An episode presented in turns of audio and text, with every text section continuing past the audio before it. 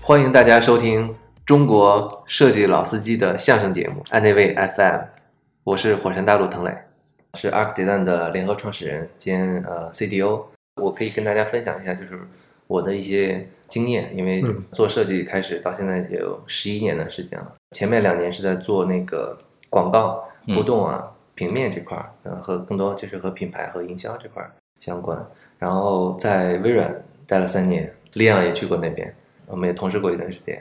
从那时候开始真正做产品，了解到这个产品的设计，做那个 Windows Mobile 的系统。嗯啊，的确是这样的。我也是机缘巧合能嗯在那边能够跟那么多牛逼的前辈设计师们一起共事过一小段时间，但是也是因为这一小段的时间的经历，让我真正的知道了那个只是单纯的你去做一个美化界面的工作，跟做产品设计之间他们的差异。其实对啊因为我们都是算是视觉设计出身，对啊，但是已经现在其实已经不动程怎么说呢？有一定程度的，大家都是在其实在转型，对然后这个转型的过程中，你变成了一个什么样的一个人，可能需要一些什么样的能力，面对一些什么样的问题，怎么解决？对对对对，这这也是我们我跟杰杰策划，比如说我们哎 Anyway 点 FM 有这样的一个呃叫一百八十度的这样一个跟嘉宾之间对话的这样的一个节目的一个初衷，就是说，并不是说哎我们只是单纯的去找一些业内的比较牛逼的设计师来跟我们做一期节目，嗯分享一下他的经历。打断一下，嗯两位前辈在开始高大上的话题之前，我有一个在在心中怀了千百年的一个疑问。你的你的昵称有好多啊，我一直记不住。你能介绍一下那些昵称的来历吗？我我昵称多吗？就一个火山大陆，还有一个 H 加加。像微博名啊什么都是 H X X 那个哦那个那个对吧？啊、对，因为你那个打网址打不上去嘛，H 加号打不上去嘛，哦所以就转了变成九了 X 转了四十五度对吧？ 对，好，继续回到刚才那个话题，在微软这三年做了产品，然后后来去了 Frog，上海 Frog 对嗯待了两年，现在是在 Arc，我们现在已经做了四年了，设计驱动商业创新的这么一个咨询公司，啊，这是一个经历。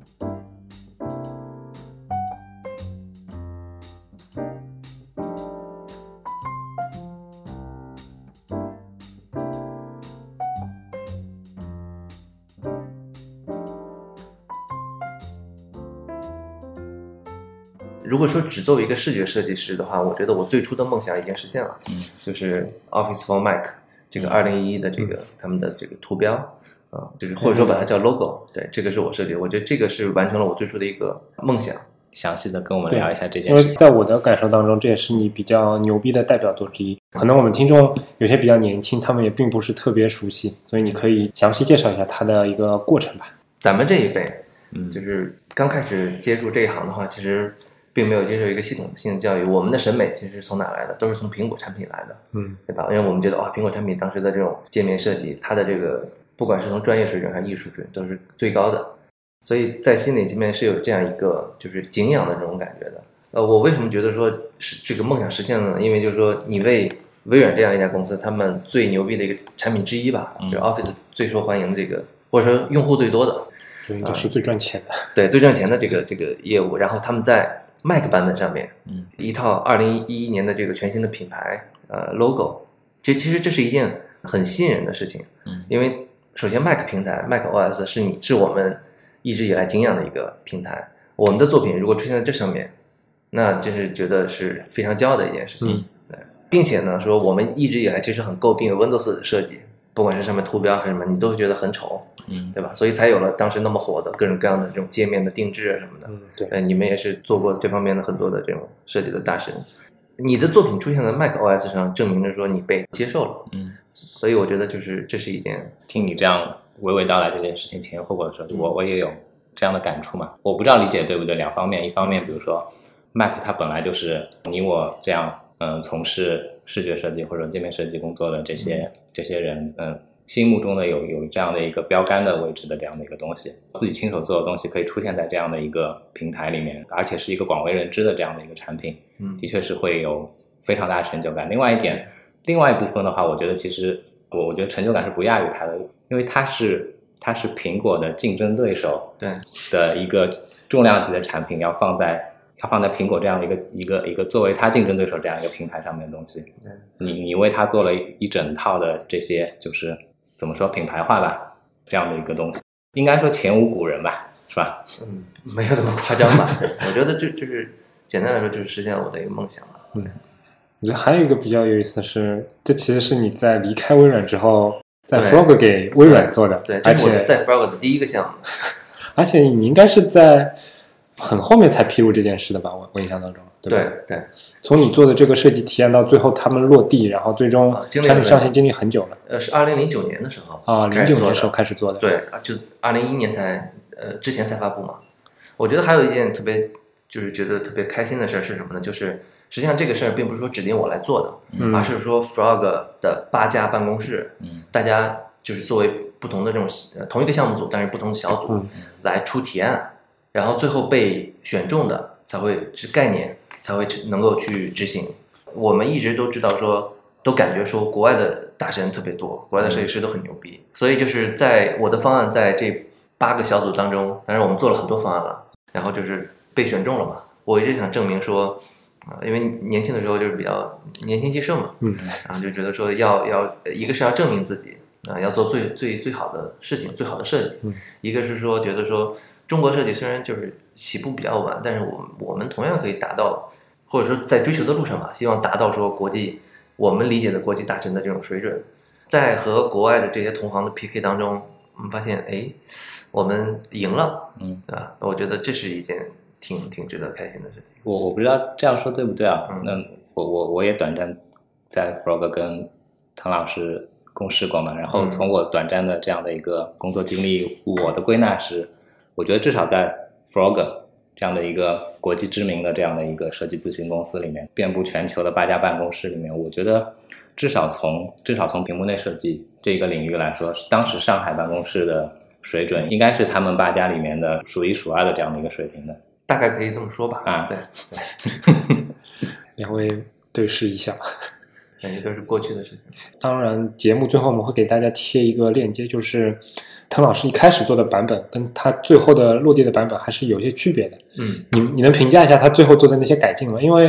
在我印象当中，微软之前很多项目，比如说 Windows Vista 的那那版系统图标，嗯，让 Icon Factory 做的整套设计嘛，但是嗯在最终上线之前，它是把所有的图标的方向给彻底镜像过了，也是有了很大的改动，应该嗯说。那那对于这套整个的 logo 的改动，你有什么样的一些看法吗？如果说我的概念版本和他们最后落地版本的差别的话，其实并不是很大，就是、呃，look and feel 上其实并没有差别很大，嗯只不一个是角度上调了一些，嗯还有一个是质感上面，嗯啊，造型上面都是沿用了我的设计。 W 的那个改变会比较大一点，对吧？我记得对 W 改变大一点，它的那个整个字母的那个形状都变掉了，其他几个都还对，其都他还几挺个像都的。是一样的。我看了一下，我觉得基本上是一样的嗯。 W 的造型变了一下，我当然我认为我那个 W 造型呃会更好，更饱满一点。对，更饱满一点。嗯就是因为我做了很多个版本，啊，我画了就就是造型长长短短上面各种各样的角度，嗯 A 4的纸得有这么厚，哦就差不多几个硬币啊，七八个硬币，一百多页，一百多页的草稿纸，还有质感上做了一个一个变化。我觉得这个还好吧，因为在审美理念上面，毕竟西方人和我们还是有一些差异的。嗯，说到这里的话，嗯又想跑个题，就是想问一下，就从这件事情来说，嗯，会不会有时候会产生这样的一个一个一种感觉，就是说，嗯哎，咨询公司这样的一个性质的设计师，我们做的这些产品，嗯，可能很多东西到最终落地的时候，跟它最初的这一套设计，它是会产生产生一定的落差。对，如果是经常会遇到这样的情况的时候，是心里会有什么样的感觉呢？是会觉得，还会觉得自己的自己的这份工作，很失落，或者是对那觉得那么是不的是有你意义工作吗是不是值得？对，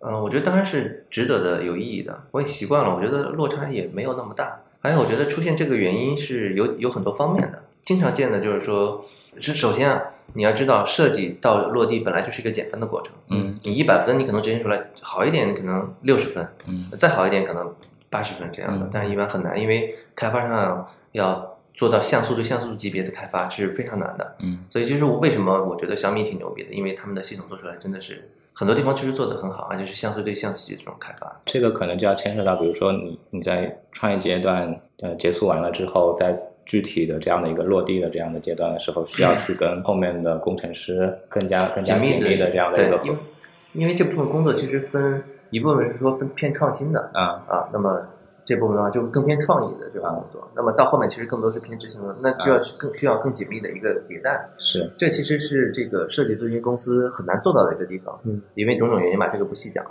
啊。对，但是在 ARC 的话，其实我们百分之八十的产品都有，就是我们做过的项目，百分之八十都是落地发布了，然后这百分之八十里面再有百分之八十的这种，呃，都是基本上还原了我们的设计。所以在这个过程中，我认为我们在这个问题上解决的还是蛮好的。我觉得一件比较有意思的事儿，就是我觉得刚才金晶提了一个话题，就是说我在微软没有做这个项目，反而去了 Frog 是呃做的第一个项目是微软的项目，所以这个就是一个大公司的一个一个问题。嗯，对，其实内部可能有很多资源，但是因为种种原因吧，因为在大公司可能每个人的角色有限，就是你只能大部分时间你只能做自己角色以内的事情。我觉得像可能国内的 BAT 可能都是都是这个样子，对对，每人个角色每个设计师其实在里面局限性还是很大的尤其，是没有办法发挥自己对，就最是大擅长公的司部门与部门之间的鸿沟，其实比要比想象对中要大很对多。不代表一个设计师在某个部门可能接触的东西就是只有那么点。不代表说你没有这个能力，而是说没有这个机会给你。嗯，然后还有一件有意思的事儿，就是在微软负责 Office One Mac 这个嗯项目组的那个 leader，其实叫邵汉仪，嗯其实他是台湾美籍台湾人。嗯对。然后因为当时 MSN 还在，嗯我们我有台 MSN 嘛，然后我们就聊过，然后我说我跟他说这个是我做的，因为他知道我们之前是微软同事嘛，嗯对，这虽然就可能一两面之缘，简单的聊一聊，但是后来我跟他说这是我做的，他就他很惊讶，他说啊，就是你你明白吗？就是 Frog，然后来自一个中国设计师的一个一个设计，嗯对，然后他当时觉得也也挺开心的，就说哎，挺为我觉得华人骄傲吧，他他跟我说过说过那件事情，因为他很满意，所以我说这件事基本上满足了我对于就是视觉设计师这个垂直行业上面的一个一个梦想，但是后来我就慢慢开始呃转型了。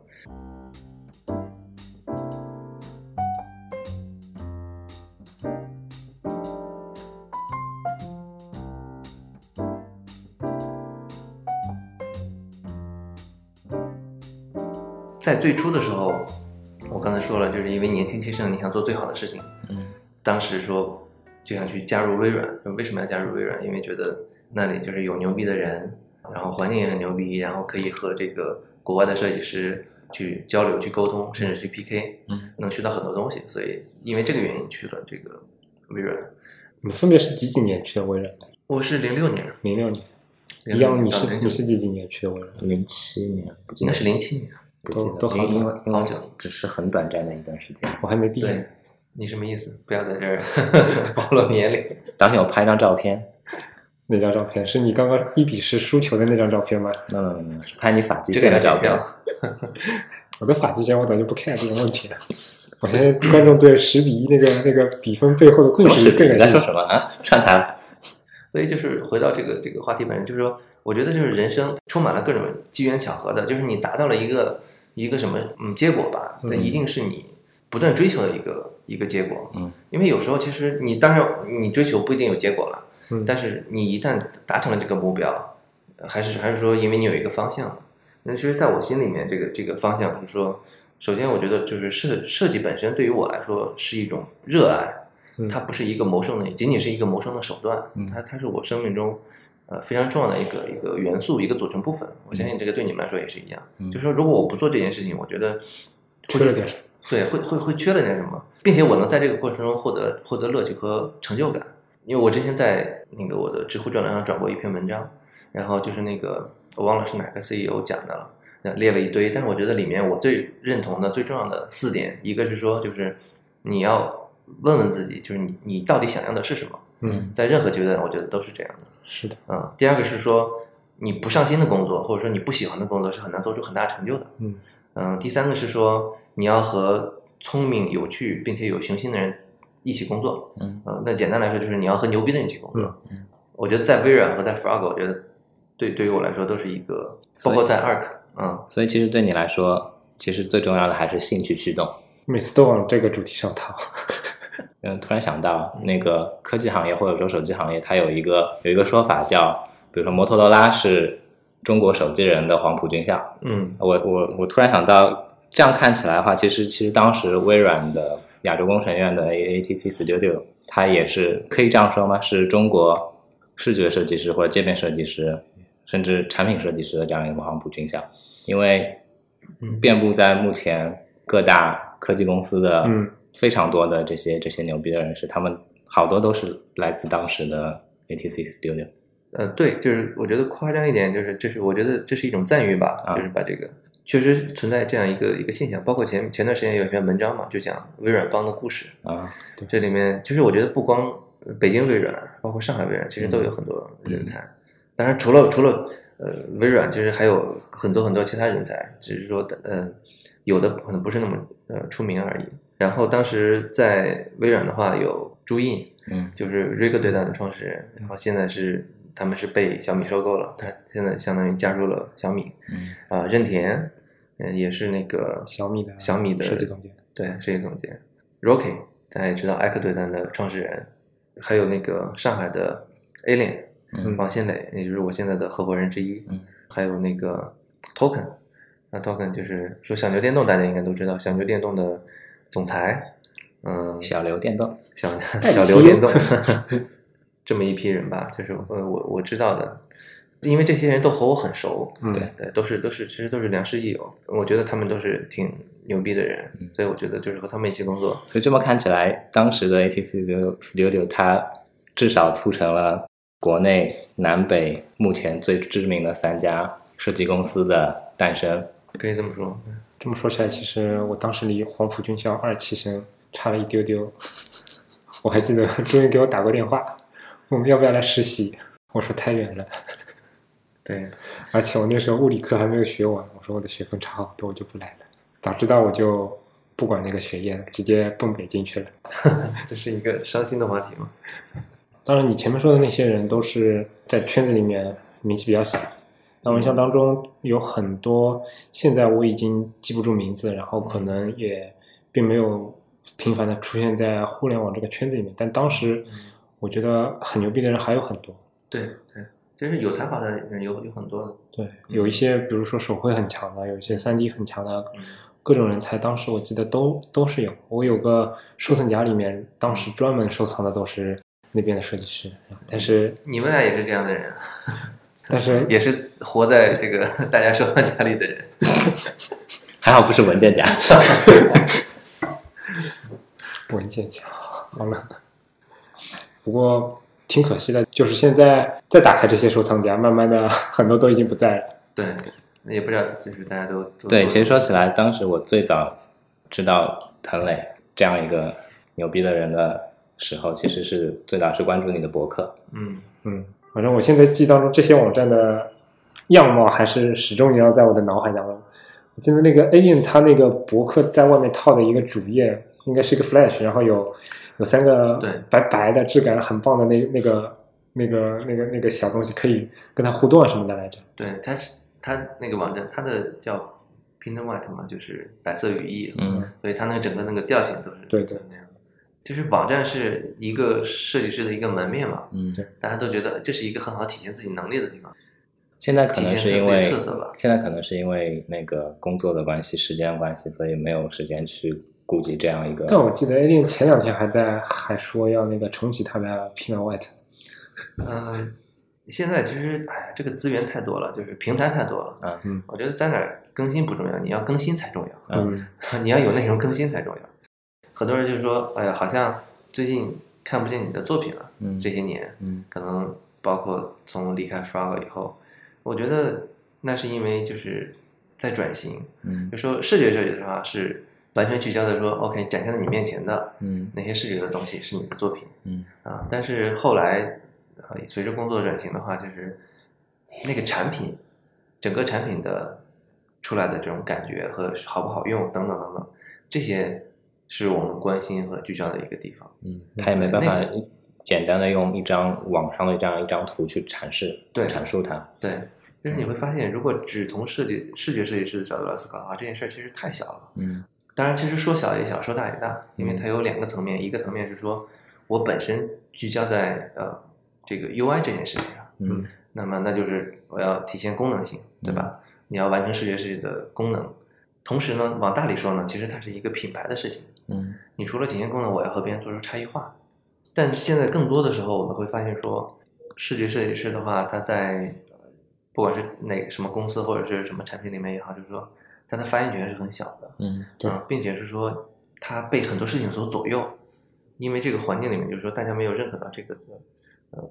价值嗯啊，同时也是说这个其实可能这个角色在整个的产品其实它处于一个中中期或者是甚至偏中后的一个一个位置，当然品牌那边是比较靠前的，嗯但是如果只是说纯设计功能性的话，它是它是比较靠后。有一个概念，我觉得要就是和大家分享，就是不要仅仅因为说一个图标的好坏啊、或者是一张界面的界面的好坏，大家去去评判的时候，你就你就受伤了啊，因为那那个事儿，其实在他们眼里来来说，在你来说是你的是一个天大的事情，但是在他来说可能就是一件小事儿。嗯它受很多因素的影响，并不是单纯说这件这个这个设计本身好不好，因为评判这个设计好不好的标准，时刻都在发生变化，嗯它，是一个动态的事情。就像你刚才提到的，如果你的眼界就那么点的话，那你看到的就是那么点东西。当你对当你接触的东西越来越多的时候，你你会发现你需要去控制的东西也变得越来越多了。对，因为在这个产品设计的流程中，你不能只看自己那件事，你要跳出来、嗯看整个产品的这个流程是什么样子的。嗯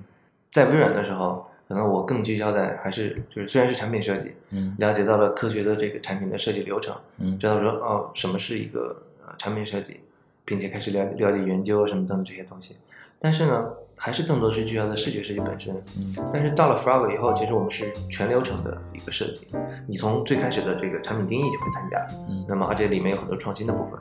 就是视觉只是后面说把我们大家想的东西给呈现出来嗯而已。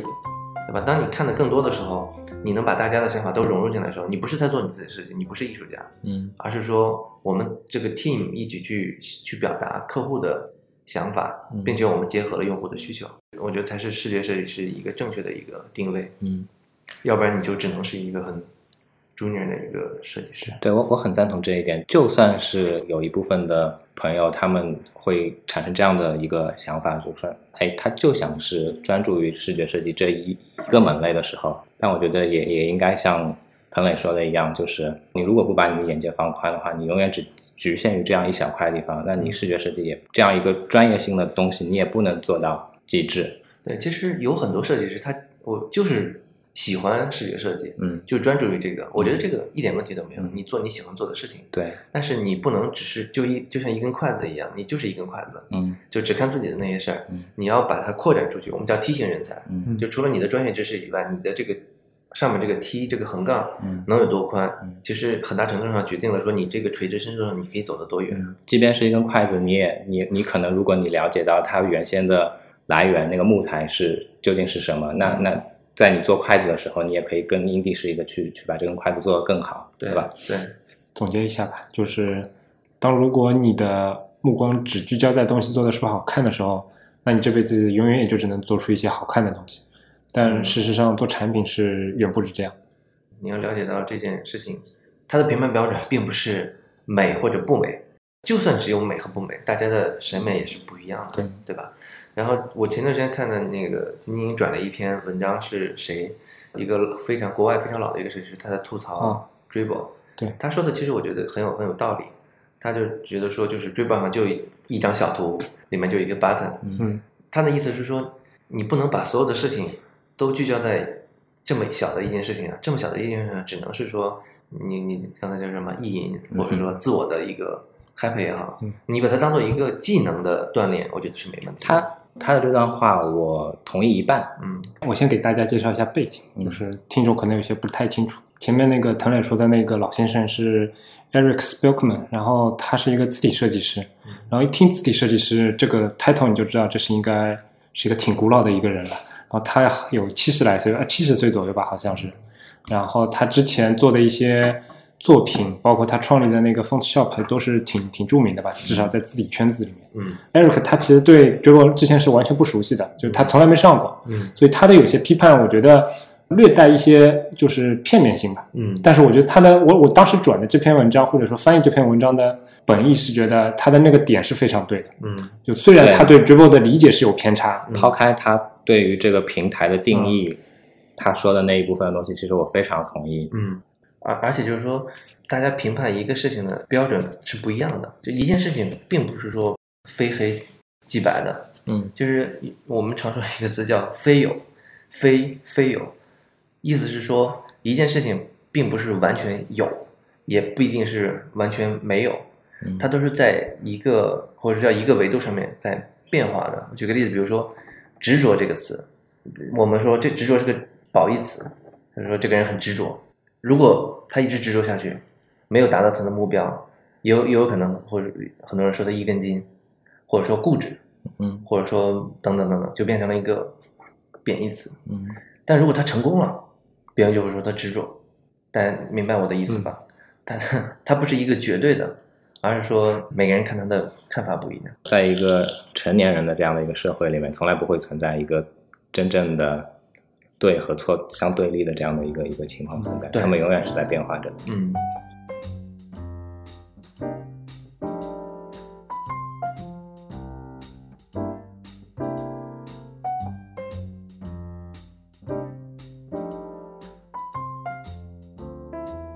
回到说给大家一些我们的经验，我们走过的坑、这个话题上来说的话，其实可能在大家看来，好像说 OK，好像火山大陆你的一路走来好像非常顺利，嗯啊，你你你怎么样怎么样怎么样怎么样，但实际上人生都是并不总是一帆风顺的。所以说到这里，你是不是想分享一些你的失败不经历顺的经历？呃，是啊，就是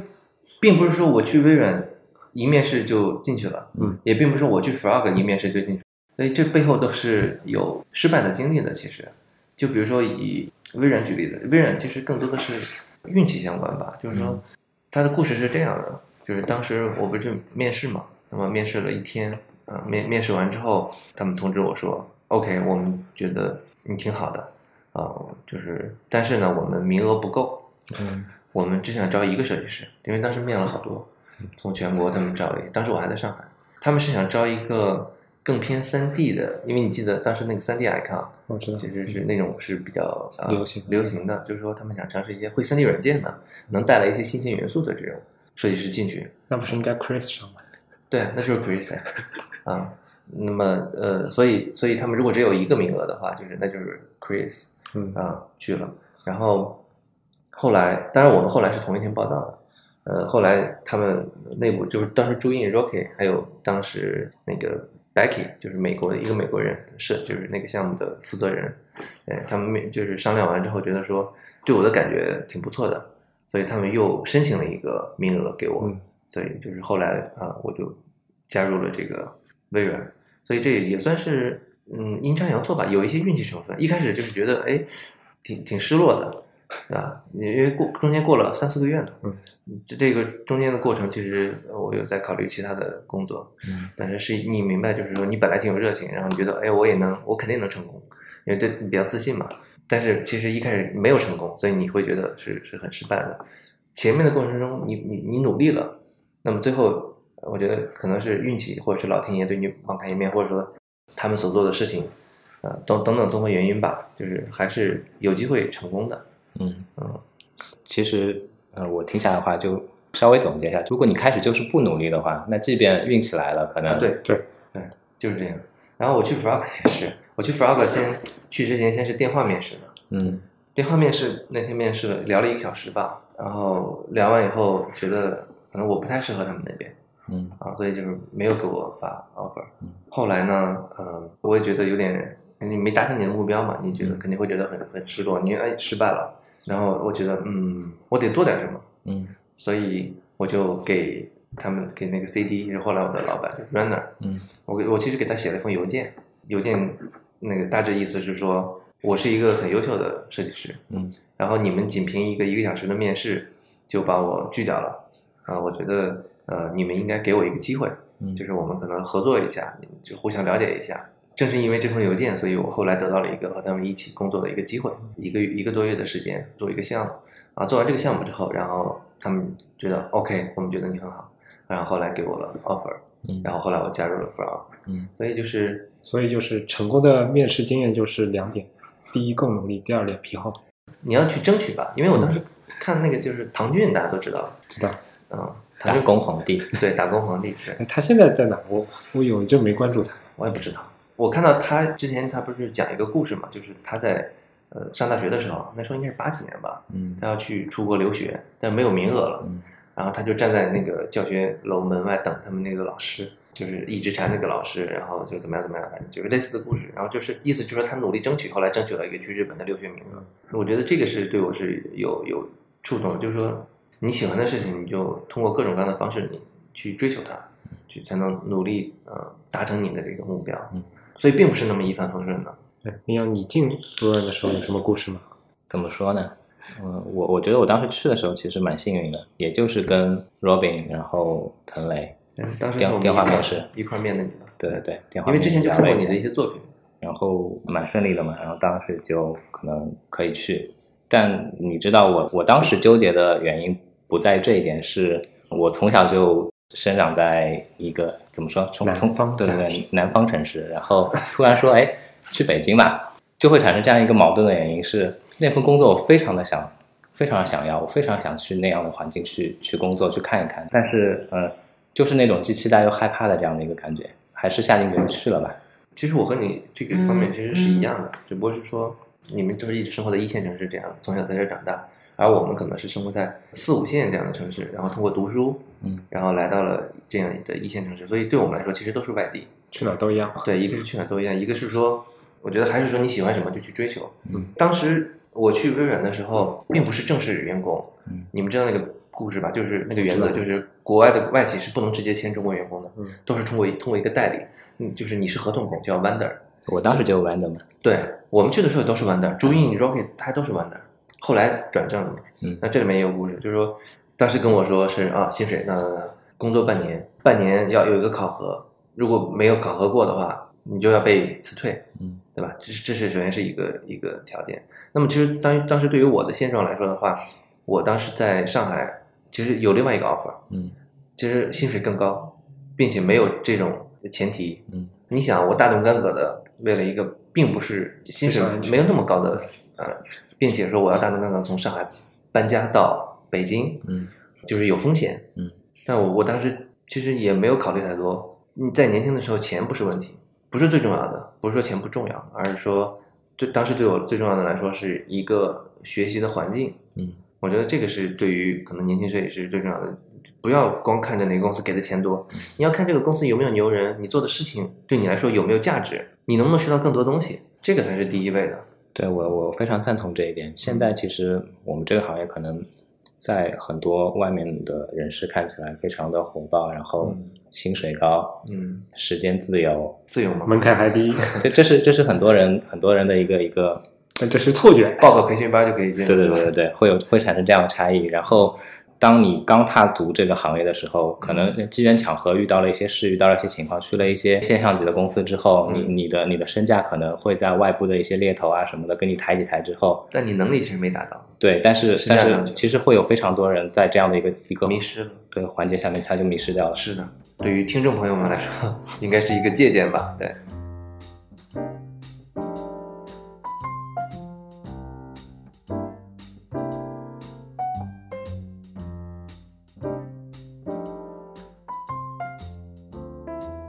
当年你每次都会花很长时间收集的那个 iCook，因为每个设计师其实都有一个收集好设计的一个习惯嘛。嗯嗯，我我相信每个人大部分都有，这是为什么我们活在收藏家里。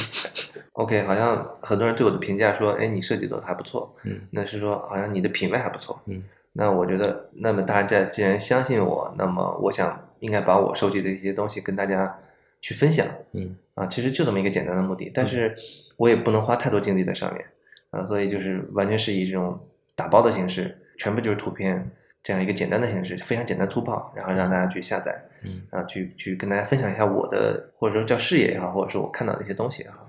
这么一个简单的目的，然后只是把它包装成了一个杂志的一个这样的一个形式。对名字就其实是叫全称应该是 I Cook，嗯就是像我我我来做饭一样那种感觉，但是设计上我觉得简化了一下，其实就是把它变了一个，就是它虽然不是那个英文单词了，所以改成了一个那也就是说，其实对于对于你自己来说，因为这些东西本来你也每每天都在收集，对所以并没有太多的工作量，但是也做比如说网站啊，然因此后还要推广啊，还有怎么样，是吗？对，因为我我当时其实在考虑说你要做出一个调性出来，嗯啊就是包括封面，包括这个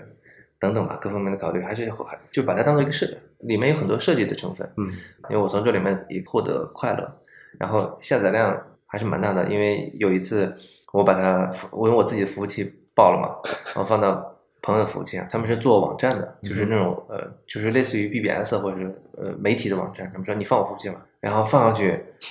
第二天又爆了。嗯，对，他就跟我说，哎呀，不行，不能放了，爆了。 所以这也是一个比较头疼的问题。放到今天可能会好一点，各种云存储的服务已经有很多了。放到今天的话，可能也未必会采用这样的形式，直接用什么 Pinterest 这样的，对啊，对啊，对，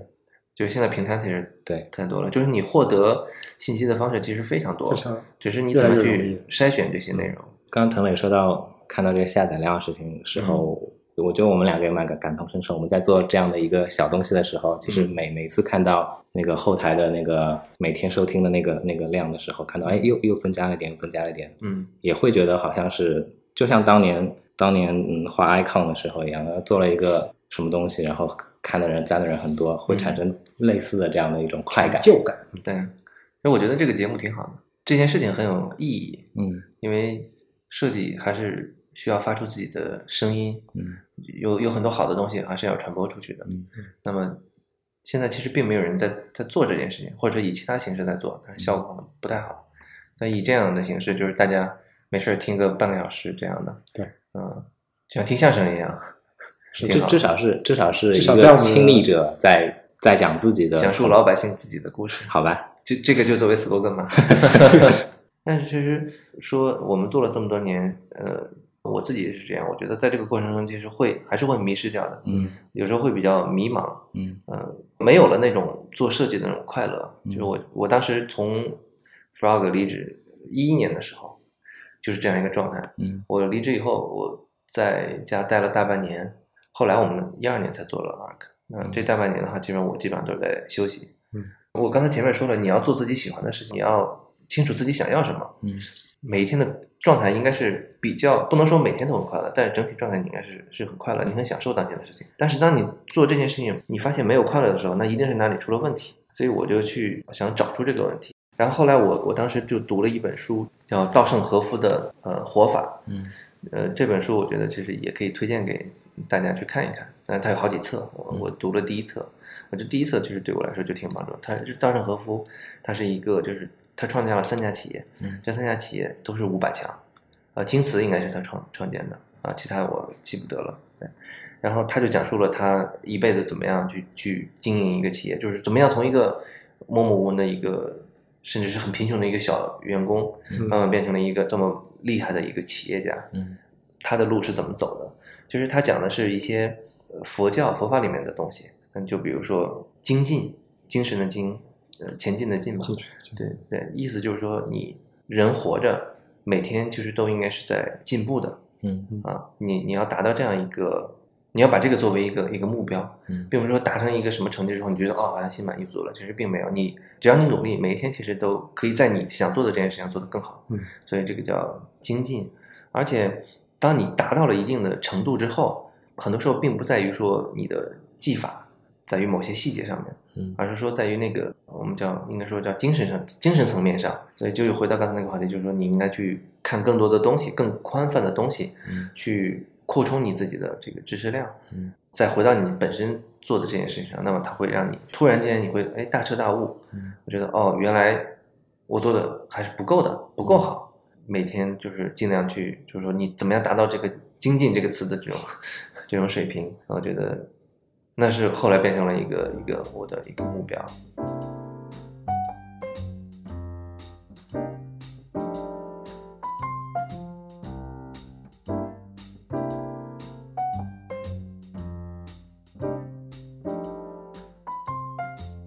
为什么我们做二个？就是说我为什么呃从 Frog 离职以后，嗯其实当时我有很多机会是可以去的，嗯比如说啊、阿里巴巴等等等等。现在想想没去啊， 要不然已经是要早就财务自由了。对对对对 对。后来我就选择了说和 A 脸还有为我们三个人就是做了 ARC。嗯呃，就是当时作为一个设计师，其实我的，嗯，我 A 脸也是设计师，其实我们的初衷是希望说，呃因为我们大公司也待过，然后 Frog 这样的顶级的这个小的这种设计公司也待过，嗯然后我们觉得说，呃首先呢，设计师其实他要在一个开心的环境里面、舒服的环境里面，嗯，去做事情，并且去做自己喜欢的事情。对于设计师本身来说，我们想做的事情，我们要创造一个环境，并且在这个环境里面呢，我们要保护设计师。就是说，嗯因为现在设计和设计师其实都是不不太受到尊重的，嗯当然慢慢慢慢变得越来越好。那么，其实，在二个的话，我们的设计师我们在和客户这个沟通中，很大程度上是受到呃客户的这个尊重的，因为他们认为我们是专业的。其实，设计师的角色，呃如果是做咨询的话，他和他就有点像什么，像律师或者是像医生这样的一个专业的一个角色。嗯，就比如说你生病了，你不知道自己得什么病，嗯你去跟医生讲述你的情况，医生通过各种各样的手段来判断说，OK，你得了什么病。嗯就这是一个专业的一个一个角色，嗯那没有说，一般来说不会说有个人说去告诉医生说指手画脚地说，哎，我得了什么病，你给我开什么什么药，嗯是吧？对于你不你不懂生生病这件事儿来说，不懂医术的话，对，所以所以网上有话说，人人都是产品经理，但从来不会有人敢说人人都是医生，人人都是律师。嗯，对，产品经理也好，设计师也好，都是需要专业性的，嗯，是骡子是马拉出来遛遛嘛。对，你产品做成什么样就就就知道了。到目前为止四年四年多了，是吧？这四年的时间里面，你你是否觉得 ARK 这样现在这样的一个环境，嗯，跟你当时想要的这个环境是契合的，还是说还有比如说某些地方可能目前我觉得还是契合的。嗯，我们正在考虑就是转型做得越来越好。首先，我觉得对对于设计师和对于团队来说的话，我们是要保护设计师，嗯并且我们希望说让设计受到更多的尊重。嗯我觉得这点我们基本上做到了。嗯还有就是我们做的事情，嗯就是 ARK 是一家什么样的呃公司？我们讲的时候，我刚才讲说，你作为一个设计师，你不能只看自己那些事情。我们在转型，就是我说我个人啊，就是作为一个设计师做到一定程度以后，其实在转型。转型做什么呢？就是更多的像是一个，你不能叫产品经理嗯啊，他应该是说，比如说我现在角色，我叫 CDO，嗯就是首席设计官，对吧？那么我在和我们在和客户合作过程中当中，我们去做的事情是什么？我们要用设计，其实设计只是一种手段，一种工具，嗯它是一种以以用户为角角度出发的，以用户为中心的这个设计思维方式。嗯，我们把这种思维方式应用到我们的项目当中来。嗯，这是底层的，下面这一层的，上面这一层是什么呢？其实是你要考虑客户的这个商业，它的产品的这个商业商业模式，嗯啊、商业策略、推广策略、品牌、整个行业的生态，最后我们一起来讨论说我们的产品定位嗯是什么样子。这个不光是我们在做，就是我们的这个团队把这个产品定定义清楚了，满足客户的商业需求，然后从呃用户这一端的话是满足用户的这个需求。嗯，那么我们做的就是说，把一个很好的一个体验和服务，通过产品这个媒介，一个一个载体，把这两者的需求很好的呃匹配在一起。嗯，那么所以它最终的就是 ARK 的价值是说，我帮客户去挖掘新的商业价值，嗯最终是要赚钱的。赚钱你要赚钱的话，你当然要考虑商业模式。你要考虑商业模式，你要懂商业，什么是商业？不要再跟客户说你不懂，我这个产我这个图标多美多美，没有意义，对吧？你做的一切的事情，其实最终是为了那个赚钱的目的，帮助客户赚钱的目的。对，就是我们我们做的这些工作，就从长远来说，你是赚钱嘛，因为对它商业上，但是那不是直接最直接的目标，嗯只是说它是它是最后一个结果。嗯那么你要达成这个目标，你需要做很多的事情，是更多的是说我把用户带进来嗯，在我这个产品里面。那么当然你最终会赚钱的嗯，但那不是最终的目不不是这个我们最直接的目的。就像前段时间是哪个节目采访 Jonathan Ive，他也提到过嘛，他们苹果内部的设计团队是从来不考虑这件事情是否是赚钱第一位的，他们嗯从来考虑的事情是把这个产品做好，嗯产品做好了才用户去用。结果后后来的一系列的事情，那那就水到渠成的，该赚钱的就赚钱了。对，没错。他说那个那个采访我到现在都没看到，嗯最近最近反向人家好不稳定。啊，对啊，太不稳定了。只啊、能翻说翻墙软件是什么？是什么意 思？没用过。我也没有用过。今天下午开了九个小时的车，所以那个现在口齿不恍连辩惚了，哎不当心说溜嘴了。我不知道，我不知道翻翻墙什么意思。嗯也是说翻墙这两天那个 Adobe 那个 XD 的那个那个开发团队那个，他们不是在迪恩上那个接受采访嘛？然后有个中国设计师就问我， 我在中国用不了他们的分享功能怎么办？然后人家没有鸟。这是冷笑话吗？我我是吐槽，因为我那个东西我本来想写个评测的，但是他喵的，我那个分享的功能一直用不了，那这么重要的功能用不了，我就没有办法那个完整的体验了嘛。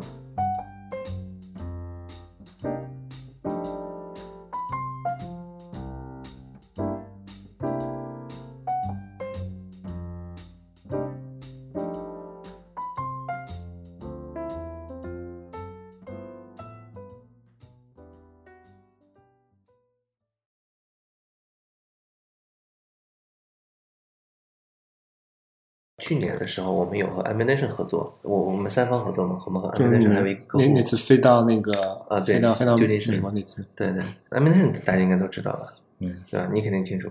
帮老罗设计锤子手机的那个，就是 Robert Brunner、Jonathan 呃艾维的这个前老板，是这期那个前参考链接他喵的又要找 死我了。前苹果的这个工业设计总监，然后他们做一个公司叫 a m b i n a t i o n 嗯，然后我说 a m b i n a t i o n 可能有有很多人还不知道，但我说一个东西大家肯定知道，Beats Beats 耳机被苹果花几十亿买的这个，他们的这个整体的这种产品的策略都是 a m b i n a t i o n 做的。嗯，除了 Beats，那个 Kindle 也是他们啊对当时 Kindle Nook 也是他们操刀设计的。对，然后真的最近其实他们跟我觉得跟苹果的渊源还蛮深的。最近前段时间是跟另外一个苹果的前 CEO，嗯，那个卖糖水的合作做了一个互联网手机嘛。然后他们我觉得真的是挺牛逼的一个公司。嗯，我当时写过一篇文章介绍我们和他们的大概的合作，对，你知在乎知乎专专栏发过，对对，这个可以，大家有有兴趣呢可以去看一下。他们对于我们的这种，其其实我们也比较敬仰他们了。嗯然后同时我们也觉得比较有一件事儿，就是在心里就觉得说，我们一定程度上代表了，因为和国外公司，我们一定程度上代表了国内的这种设计公司的这种专业的水准。因为别人他可能没接触其其他公司，如果只只是我们一家的话，他会通过你来判断说嗯中国的是一个什么样的水准，是半瓶子水还是怎么样。嗯，对，会不会特别不专业等等？呃，所以我们其实，在项目上也也特别注意，在他们合作的时候，呃，我们发现说，可能因为我们在呃 Frog 和微软的这样的经历，嗯，然后我们觉得说，其实合作下来，大家的思考问题的方式和价值观以及这都很相似。设对，以及设计都是非常相似，并且非常非常接近的，并没有那么大的一个一个差异。所以在结果上面，还有在合作过程中，其实他们都，他们和客户都给了我们很高的一个评价。嗯，这属于这个老老王卖瓜，这个自卖自夸的这个成分。对，但实际上他们确实是合作很愉快啊，尤其是 Robert Brunner 就跟我们开了这个呃一两天的这个会，嗯，所以和这样大师近距离的接触，我们觉得这样的机会也很难得。他其实是个挺厉害的人，就是厉害在哪儿呢？就比如说我们其实在选方案的时候，大家一开始想法就是和他是不太一样的，他他选了一个方案，然后大家主流的想法是另外一个方案，但其实最终还是走回来他那个方案，就是并不是在会上。而是会后之后，大家有讨论，讨论讨论，最最后经过可能很长一段时间，大家发现，哎，还是那个方案好。这说明他眼光独到之处，并且他在会上其实当时也跟我们讲了说，你们选的这个方案或者嘛有什么什么样的问题，嗯，可能会出现啊。那么这个可能是一个最优的一个方案。那么最后事实证明，确实是它是对的。所以这就是这种独特的眼光和非常老道的这种这种经验。老司机的经验。对老司机，通过我们的感受吧，觉得说，呃，国内的这种设计和国外其实现在并没有差别那么大。但是我觉得还是存在，他们肯定很多方面还是比我们优秀很多的，但是不像过去几年那么差异那么大。那么中国设计包括产品确实都在进步，包括现在叫 It's time to copy from Copy， China，对来来国外开始开始学中国了，因为中国的这种互联网。这所种谓的互联网思维，互联网思维，包括互联网产品等等等等，其实都还是包括在服务上面，其实都是领先于国外的。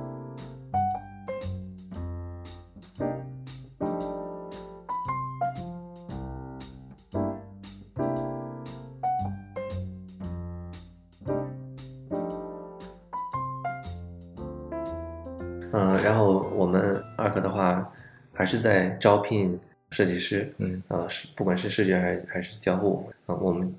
希望打造一个中国呃非常专业的、非常好的一个这种创新的一个设计咨询公司。嗯，我们的不管是环团队的环境还是公司的环境，整体上来说都是非常好的。嗯，并且都是总是出于这个保护设计师的一个一个目的。嗯，啊，所以如果对我们感做的事情感兴趣和对于我们本身感兴趣的小伙伴们，可以发简历给我们。对相关的招聘的链接以及网址，我们会在那个终于我们要在节目里面念第一个非 anyway 的邮箱 地址了。有些平台可能是看不到那个参考链接的，所以哦你那可我要以直说接一下念一下那个那个邮箱地址。对，呃，大家可以去我们的网站 arcdesign 点 cn，嗯，然后我们的呃招聘的邮箱是 career at 呃 arcdesign 点 cn。 C A R E E R at 嗯， A R，你英文你英文很好就是他保留节目，啊，开玩笑，开玩笑，嗯，大家那个可以看我们的简介，里面会会给出这个邮箱的。而且就是比如说简单说几个我们做的东西，嗯，嗯可能大家都在用的嗯。如果你有招商银行的话，呃招商银行信用卡的话，你可能在用叫掌上生活的呃 APP，菊花 app，对，那个 logo 啊、呃不是我们设计的，啊、当然这个不重要啊。四点零和五点零的版本其实都是我们做的，嗯，还有啊阿里云 OS 三点零，当时也是我们做的。腾讯的应用宝，也就是腾讯的应用分发商店，六点零也是我们做的。腾讯的浏览器最新的版本我们也呃参与了，还有腾讯的智能手表的系统，还有呃肯德基大家都会吃的。现在他们最新版本的呃线上的 app 是我们做的，他们之前有四个 app，所以大家根本搞不清楚。所以其实我们做的是移动端的策略，嗯那么 app 呢只是一个一个展现形式。嗯，对于这种传统企业呢，但我觉得它他们是在转型，当然不可能说它的体验完全去和微信或者说和支付宝这种这种大公司的这种产品去比，嗯但是呢，就像招商银行一样，就是我们做完这个以后，它已经成为了行业里面的这种标杆，标杆这样的项目。那么就是说，它在这个行业里面已经是最好的了，因为受制于很很多的这种传统行业的原因。我相信大家可以去试用一下这个 KFC 的这个 app，已经比以前好非常多了。听嗯听起来阿可经历过的这些项目已经覆盖了人们的衣食住行，嗯，对我们做的行业其实挺挺多的，我们并不说一定侧重于哪个行业，嗯我们是想说去解决人们生活中可能会遇到的一些问题，并且我们其实更侧重于说一些创新型的这种项目。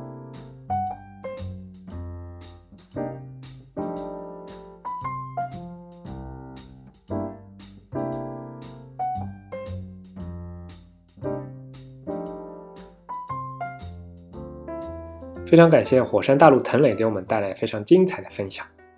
也感谢他百忙之中抽出时间来加入我们的节目。最后，在节目主要内容结束之后，我们有一些几件小事要跟大家说一下吧。第一件是关于上一期的听众调查啊，这个对听众调查还挺有意思的。说到这里啊，对对对对对，我先不介绍听众调查，先先让李昂澄清一下。说到这里的话，要澄清一个事实，嗯，在问卷当中有多位朋友提及关于问卷的撰写人都猜测是我，但其实这是一个天大的误会，对对对，其实李昂一个字都没有写，都是我写的。让只是让我调们侃受了他一非下常多的不白之 冤。我这边给大家道个歉。哎呀，终于找到机会道歉了。今天开头没有机会，结尾还是有机会的。关于这个听众调查，我们收到的大概可能有三百嗯三百分左右吧，将近对吧三，百分，应该说还是比较踊跃的。当然，负面作用是本期我们节目的官方网站上的那个评论数 啊，呃，几乎那 直线下滑。 大家都都在我们的问卷里面花了非常多的心思，给我们留了很多宝贵的意见，嗯非常感谢大家。不能说每条都会改吧， 但是你们的意见我们还是听到了。对，每条我们都认真的看了，对我们每条都认真的看了，针对大家集中集中的问题进行一些，至少想想办法做一些改进吧。但是像频率啊、时间啊这种东西，真的是臣妾办不到啊。嗯，不过有一点比较高兴的是，我看到基本上北上广的朋友以及北上广能辐射到的周边地区的朋友数量是非常多的。对，从基本这超过个一半从这个问卷调查的这个就是嗯人数的分布的这样的一个一个图表来看，跟我国那个人口著分布，对对对，著名的腾冲到那个黑河的那那条线，其实是相相对来说非常一致的腾冲，这不是初中地理课的内容吗？ 啊。高兴主播只是想秀一下，是我们和刚刚地理课那个差的。给我们带来的一个参考的作用在于，就比如说我们接下来要搞线下活动了，嗯，那其实把北京、上海跟可能广州、深圳地区能够涵盖进去的话，也已经能够服务到比较多的听众了，对吧、o k 所以我们接下来会积极的组织起来的。另外一个方面是大家其他集中的意见，包括希望能请到更多除了视觉设计师以外的其他设计师来做嘉宾。嗯这个也是很多朋友都提到。事实上，这也是我们很早就开始要想要做的一个一个内容。对，其实规划当中已经有这方面的这样的一个计划在。对，今后的话，我们会邀请其他相关的一些职业的这些人士一起来参与我们的节目。所以，请相信我们，只要我们一旦找不到什么专题可以做了，我们就会找嘉宾的。 然后，另外一个是，也非常感谢在留言里面反复反复提醒我们有很多坑还没有填上的那些朋友，你们帮我们重新建立了一张非常完整的坑的表。改天我可以在我们的官网上列一下我们现在还有的各种坑。嗯，感觉已经像火龙果一样了。啊，最后要说到关于听众调查的奖品了，因为之前我们也是跟大家承诺过，这个调查是有奖的。嗯那我们最后来跟大家说一下，这次听众的奖品收到了总共三百个的有效问卷嘛，嗯所以本主播也是积极的联系了我们我台有史以来第一、第二和第三个硬广厂商来给我们做了拿到了一些赞助品吧，应该说。首先，我们会从那个这三百位听众当中抽出十五位幸运的朋友。哎，对了，问卷当中也提到说，凡是给我们做过推广的那些朋友，嗯你只要留下他的邮箱，也是有机会参与这次抽奖活动的。嗯所以呢，我们会从总共三百位当中抽出十五位获奖听众。那这个获奖听众的奖品来自于我们首次联系的硬广厂商，这次有三家赞助商来提供这个奖品。他们是，哎呀，好像好像在念那个奥运会的第一名、第二名、第三名啊。第一次接硬广，杰杰同学心里有点虚。 我们这次的赞助商总共有三个，第一个是可能是 Mac 上最好用的素材管理软件 Inboard，I N B O A R D。第二个是更新频率异常稳定，且质量内容非常上乘，跟我们形成强烈反差的拼点赞移动互联只是网产品设计周刊嗯只。是更新频率强烈反差。啊啊，对，谢谢你的纠正啊。第三个是致力于推广正版应用的数码荔枝软件商店。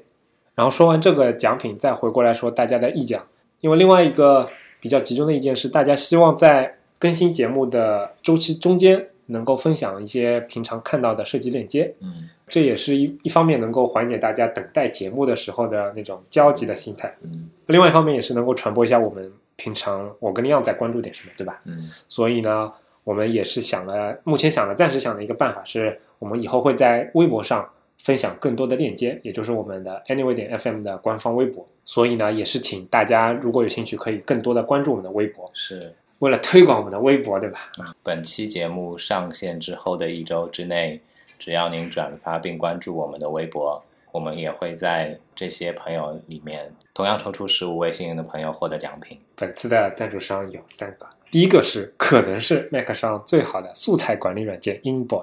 Inboard，I N B O A R D。第二个是更新频率异常稳定，且内容质量非常上乘，跟我们形成强烈反差的拼点赞移动互联网产品设计周刊。哎呀，念得好，再提醒一下，只是更新频率跟我们形成了强烈的反差。对对对，啊，第三个是致力于推广正版应用的数码荔枝软件商店，啊，其实第一次念广告我还是有点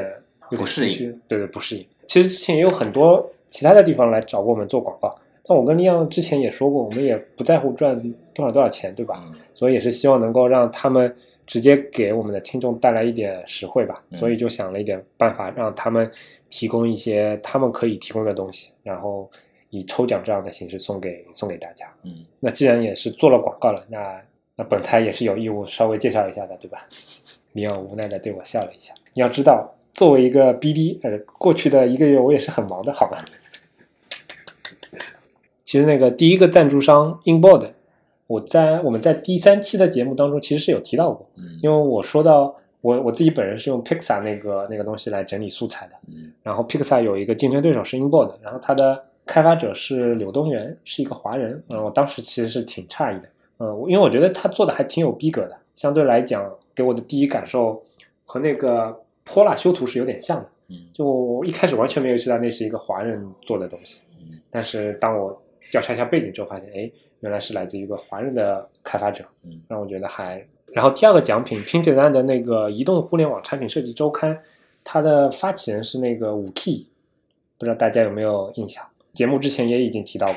因为我我挺喜欢他的他的微信公众号那个 Pin Apps，他会介绍一些比较好用的 iOS 还有 Mac 上的应用，然后他也是我崇拜的一个对象，因为我觉得他的那个更新频率实在是太高了，比我更新博客的速度是快了不知道多少倍，所以他也是在去年开始做了他自己的产品设计周刊这样的一种形式 Pin Design，他在设计方面的经验还是不错吧。所以他也是在这样的周刊里面自己撰写了很多文章来给大家介绍很多宝贵的经验。然后我们第三个赞助商是荔枝数码软件商店，它其实是一个淘宝上的网店，它的域名是荔枝点 io。哎说到说到 io 这个域名，我不知道为什么它这么火，啊我看好多国外的软件都是用点 io 这个域名，但我都不知道点 io 是什么意思，嗯，我同样不知道。我只知道 io 是输入输出，为什么是作为非常火的一个域名诞生出来？是因为它特别便宜吗？哦，对不起，广告商，我们我们我们错了，我们我们回来继续介绍它那个